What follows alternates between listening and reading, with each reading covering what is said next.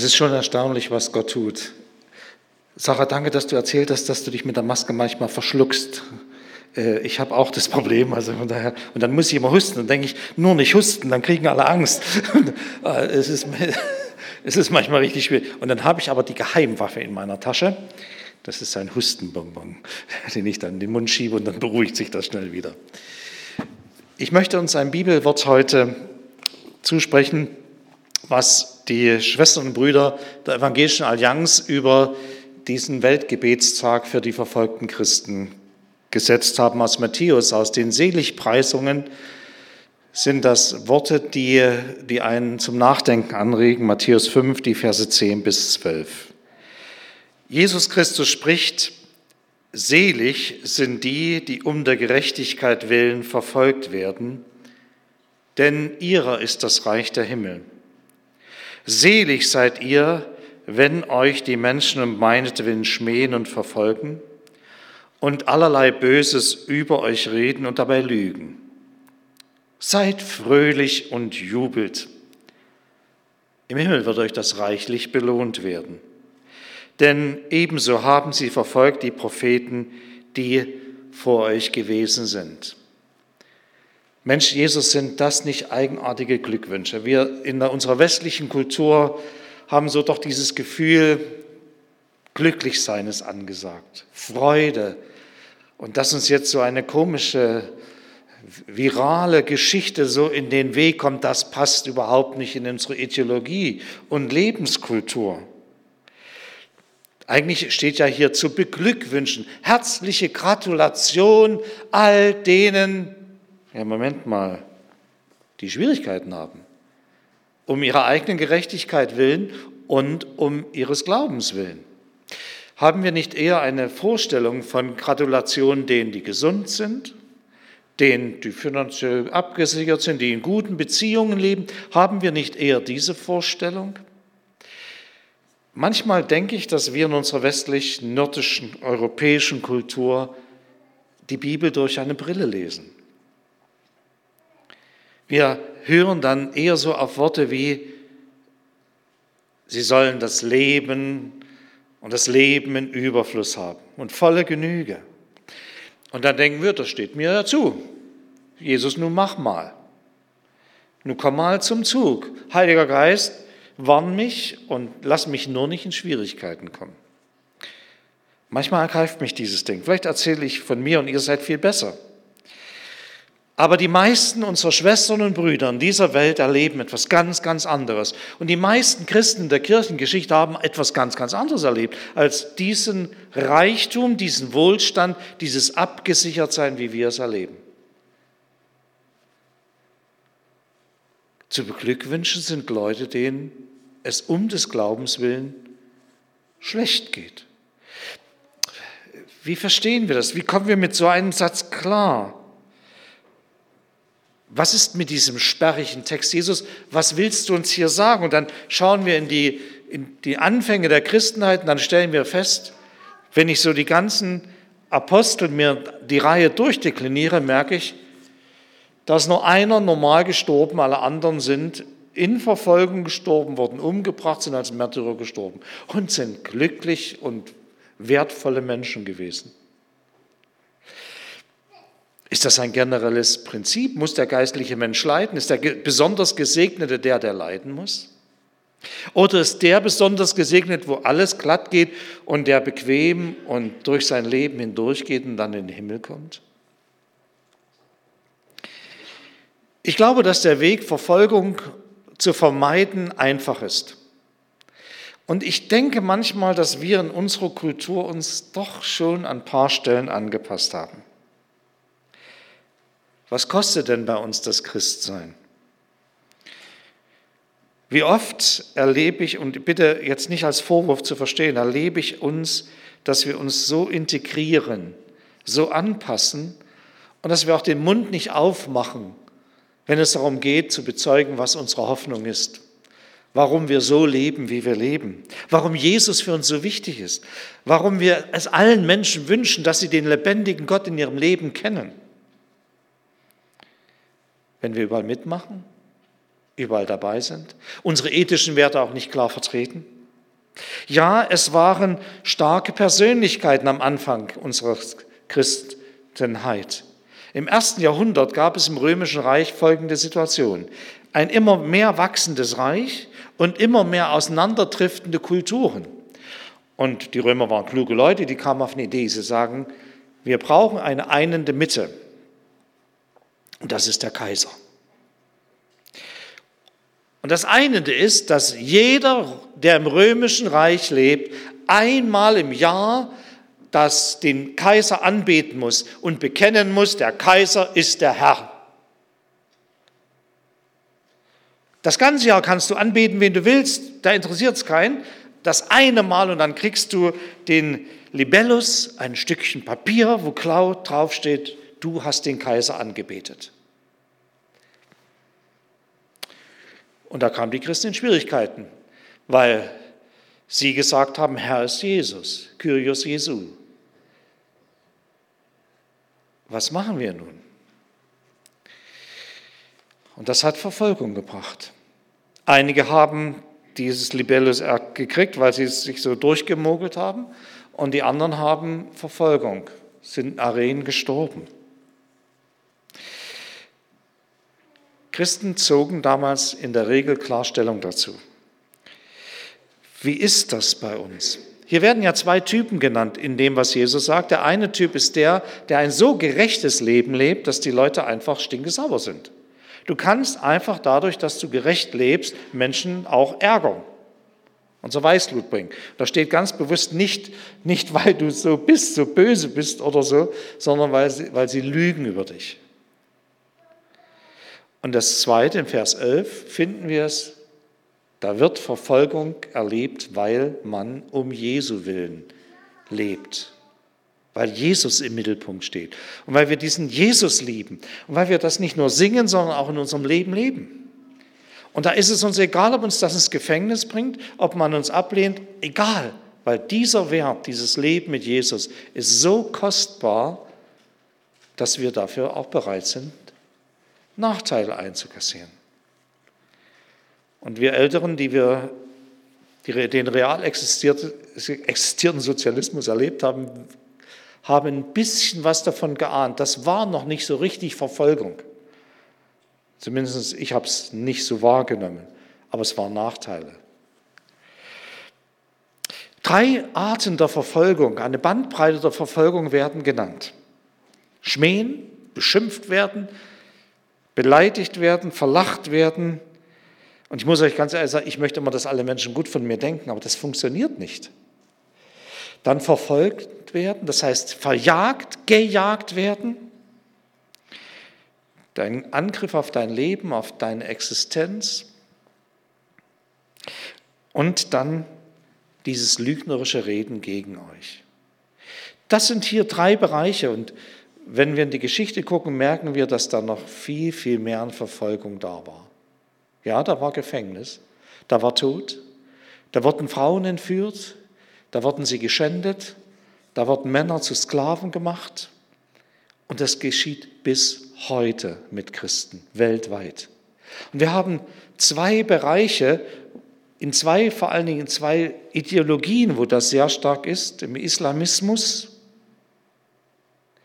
und im Kommunismus. Die islamistischen Länder sind sehr, sehr stark in der Verfolgung von Christen und die kommunistischen wie Nordkorea und Kuba. Nachfolge kostet etwas. Und wir als Europäer müssen das ganz neu lernen, dass wir viel klarer unser Zeugnis geben. Und bitte schön nicht sich nur in Opposition hineinbegeben. Das ist zu wenig sondern wir haben ein Evangelium, eine Botschaft, die andere einlädt, Jesus und Gott kennenzulernen. Die Botschaft der Versöhnung. Es kommt auf unsere Haltung an. Christsein ist nicht ein für, für Wahrhalten von Dogmen, sondern ist ein Lebensprinzip, was in die Art des Lebens Jesu hineinkommt. Und dann formuliert es Paulus so, nun lebe nicht mehr ich, sondern Christus lebt in mir. Das erste Bibelwort Jesus, sie sollen das Leben und volle Genüge haben, verleitet uns eher hinein in einen Egoismus. Und Egoismus ist ein Zeitgeist, der gerade in unserer Zeit sehr viele Menschen ergriffen hat. Das, was Paulus sagt, ist, den Dienst der Liebe zu leben. Christus lebt in mir, meine Identität. Das letzte Wochenende war sehr stark auch davon mitgeprägt, von dem Wissen, was bedeutet das, im neuen Bund auch zu leben. Christus lebt in mir und er lebt in dir. Und das bedeutet, dass wir uns an diesem Maßstab orientieren müssen. Und wir dürfen den Lohn im Blick haben. Ich bin gestolpert über diesen Vers und dann freut euch und frohlockt und jubelt. Feiert Party, weil ihr Schwierigkeiten habt. Das ist herausfordernd. Und habt das Zukünftige im Blick. Schaut nicht nur auf das Jetzt. Am Ende ist die Abrechnung. Am Ende wird gezählt. Und da werdet ihr sein im Reich Gottes. Und wundert euch nicht. Vor euch und neben euch gibt es Menschen, die ähnliches erleiden. Euer Lohn im Himmel ist groß. Was heißt das? Wir müssen uns ganz neu der Frage stellen, wie wollen wir hier in Deutschland, in Europa, wie wollen wir unser Christsein leben? In einer Gesellschaft, die immer noch abendländische Kultur in ihren Grundwerten hat. Wollen wir da an dieser Stelle unterstützend sein oder wollen wir destruktiv wirken? Wollen wir das Zeugnis von Jesus aufrichten und Menschen einladen in diese Beziehung und es ihnen vorleben? Und das lebt man nicht vor, wenn man in einer egoistischen Haltung lebt. Ich entdecke das bei mir selbst manchmal so Züge, wo ich denke, wo mich auch der Zeitgeist packt. Und das will ich nicht. Ich möchte, dass der Heilige Geist mich packt, dass, ich, dass er mich ausfüllt, dass ich frage mit Luther, was treibet Christum? Ja? Was führt dazu, dass Jesus verherrlicht wird in meinem Leben? Und glaube ich das noch, wenn Jesus sagt, mir ist alle Gewalt gegeben im Himmel und auf Erden? Lasst uns jetzt hineinschauen in ein Video, wie es in Algerien ist. Und vielleicht könnt ihr schon innerlich, dann werden wir noch ein Lied singen, ein sehr schönes Lied, darauf vorbereiten, wofür wollen wir beten? In Fürbitte. Und dann möchte ich euch einladen, dass Einzelne hier vor ans Mikro kommen können und ein Fürbittegebet formulieren können für auch wieder die Einsatzregel, das muss super, finde ich gut. Äh, bei der Predigt geht das nicht so gut, aber beim Beten geht das gut. Einfach zu beten, Herr, für Kuba, für Algerien, für die kommunistischen und die islamistischen Länder, die am meisten unsere Geschwister verfolgen. Schauen wir einmal nach Algerien.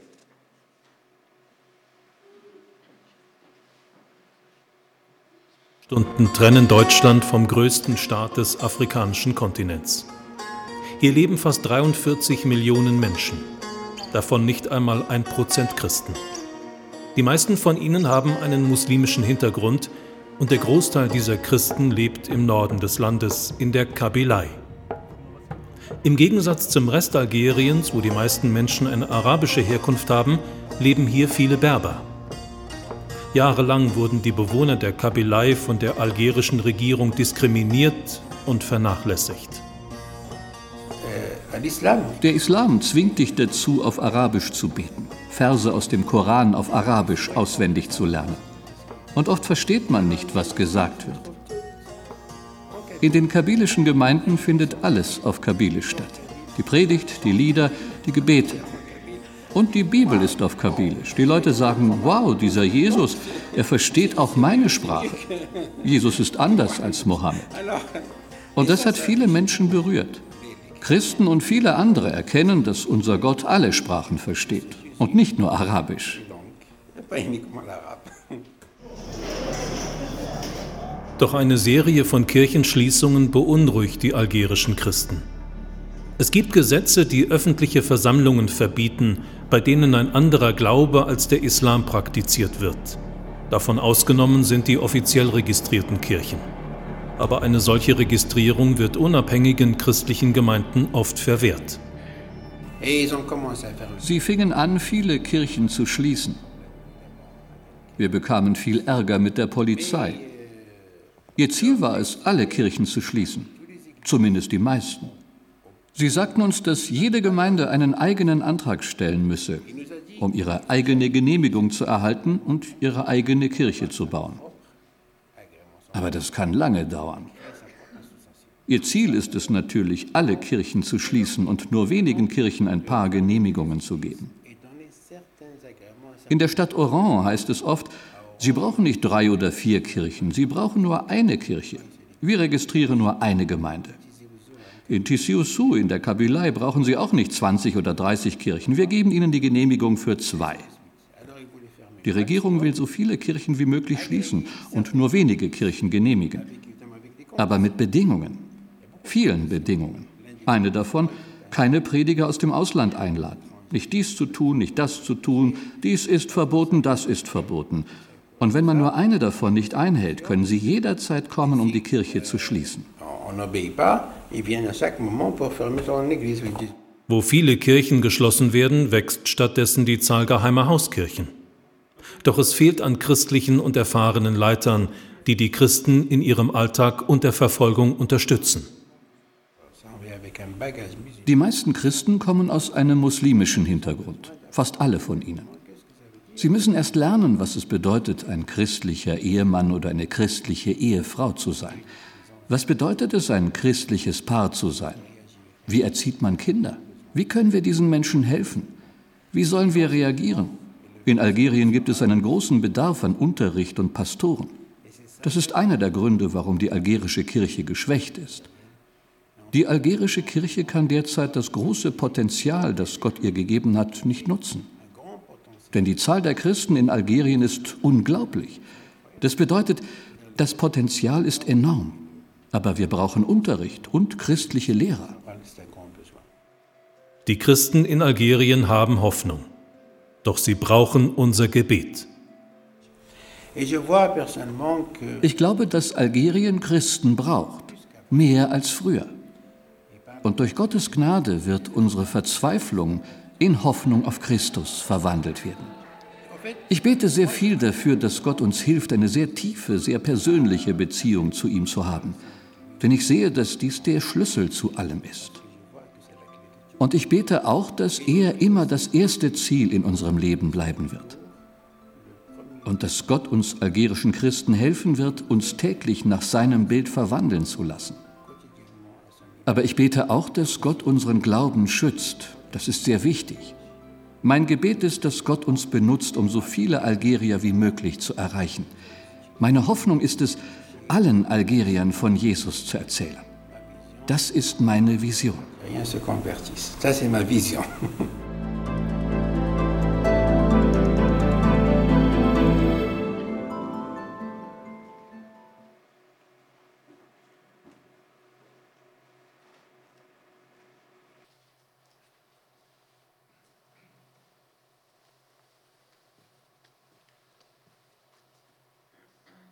Jesus, ich bitte dich für die armenischen Christen, die gerade ganz aktuell äh, ihre Dörfer aufgeben müssen, ihre Häuser verlassen und aus Verzweiflung sogar anstecken. Herr, sei du ihnen nahe und schenk dort Frieden und ja, gib ihnen Trost.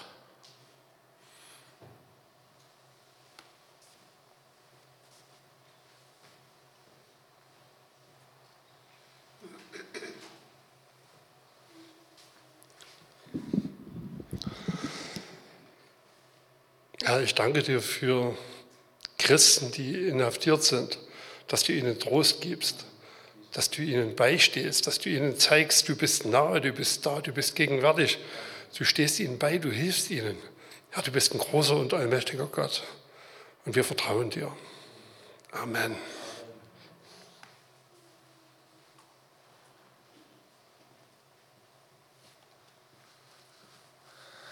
Ja, Jesus, und Du sagst in dein Wort, der Heilige Geist wird uns in alle Wahrheit leiten und das trifft auch für die Geschwister zu, die, die dringender Lehre bedürfen, die, die lernen müssen, wie, wie ein Leben mit dir ist, eine Kultur mit dir ist, wie man in Familie, in Gemeinschaft umgeht, wie du mit Vergebung umgehst, wie, wie du über Freiheit und Gerechtigkeit denkst, Jesus. Danke, dass dein Heiliger Geist diese Geschwister, die der Lehre so bedürfen, in die Wahrheit führen und Herr, dass du deine Gemeinde nicht vergisst, sondern sie ist auf dem Fels gegründet und es wird mehr und mehr und mehr werden. Danke, Jesus.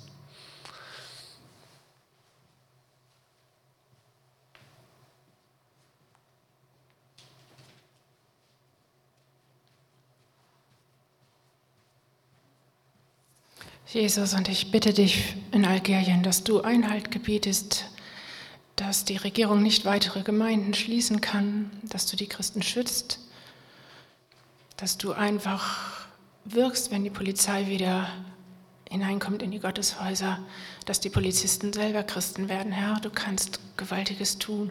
Sei du mit deiner Vollmacht dort und wirke du und greif du ein. Amen.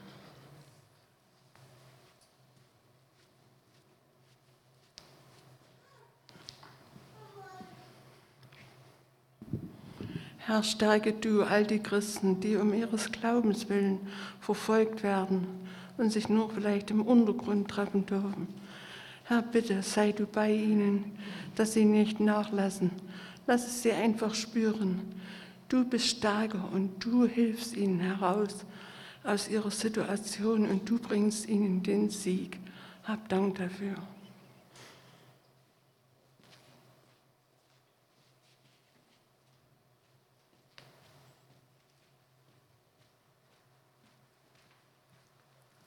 Ja, sei auch bei den Christen in Kuba.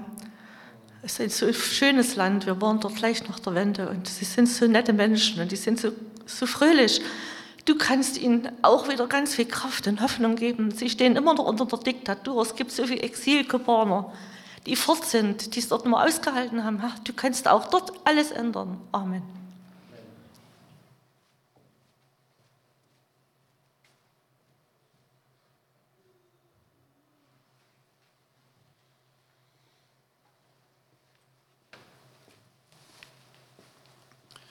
Herr, ich danke dir für diese Erinnerung heute, die du uns gegeben hast, im Gottesdienst an unsere Geschwister zu denken. Und ich bitte dich um Vergebung, wo wir uns oftmals nur um unsere eigene kleine Welt drehen und, und daran denken, wo unsere, wie unsere Sorgen sind und wo, wo wir weiterkommen. Und trotzdem möchte ich bitten, dass du wir sie nicht aus dem Blick verlieren, dass du sie immer wieder uns aufs Herz legst und ich danke dir aber, dass auch unsere Gebete etwas bewirken, Herr. Du sagst, das gerechte Gebet vermag viel, wenn es ernstlich ist. Und wir dürfen darauf vertrauen, dass unsere Gebete deinen Arm bewegen werden und dass, deine, dass dein Arm sich bewegen wird und unsere Geschwister helfen, Hilfe bekommen.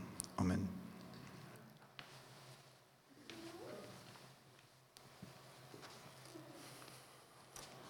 Vater, ich bitte dich ganz besonders für die verfolgten Geschwister, die zweifeln, die nicht so felsenfest stehen wie vielleicht ein Paulus im Gefängnis, sondern die einfach zweifeln und sich fragen, warum mache ich das alles? Ist es das wert? Ist es richtig? Und ich bete, dass du ihnen begegnest, so wie dem Paulus im Gefängnis, dass du ihm Kraft gibst, dass du sie oder dass du ja, ihnen in einer Art und Weise begegnest, wie sie es noch nie erlebt haben. Ich bitte dich, dass sie erbaut werden und dass sie erkennen, dass es absolut wert ist, das zu tun. Auch wenn wir hier in einer sehr, sehr komfortablen Lage sind, Herr, ich bete, dass du ihnen Kraft schenkst zum Durchhalten.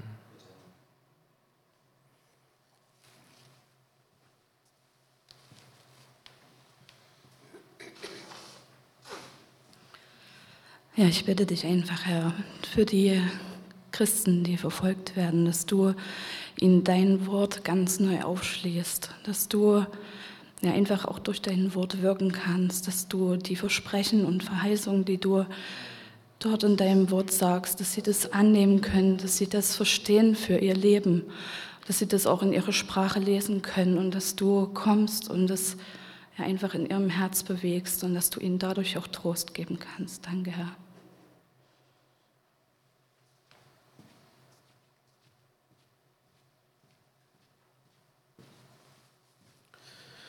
Herr, und ich bitte dich, dass du die Verfolger so berührst, wie du Paulus berührt hast.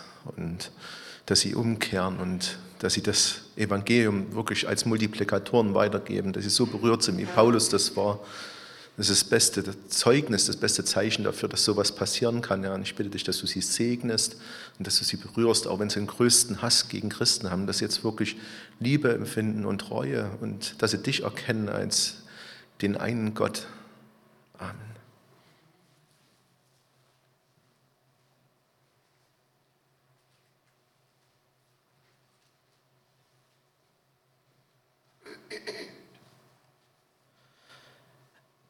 Herr Jesus Christus, und wir bitten dich, dass die vielen Verfolgten auch wirklich erleben, dass du ihr praktischer Versorger bist. Du betest selber, sagst, bete, dass die Verfolgung, dass das nicht im Winter geschieht. Der Winter steht in vielen Ländern vor der Tür und du siehst die Kinder, du siehst die Alten, du siehst die Schwachen. Bitte schenke es, dass sie das wirklich erleben, dass du sie versorgst mit dem, was sie zum Leben nötig haben und vergib uns an so vielen Stellen und mir meine Undankbarkeit da.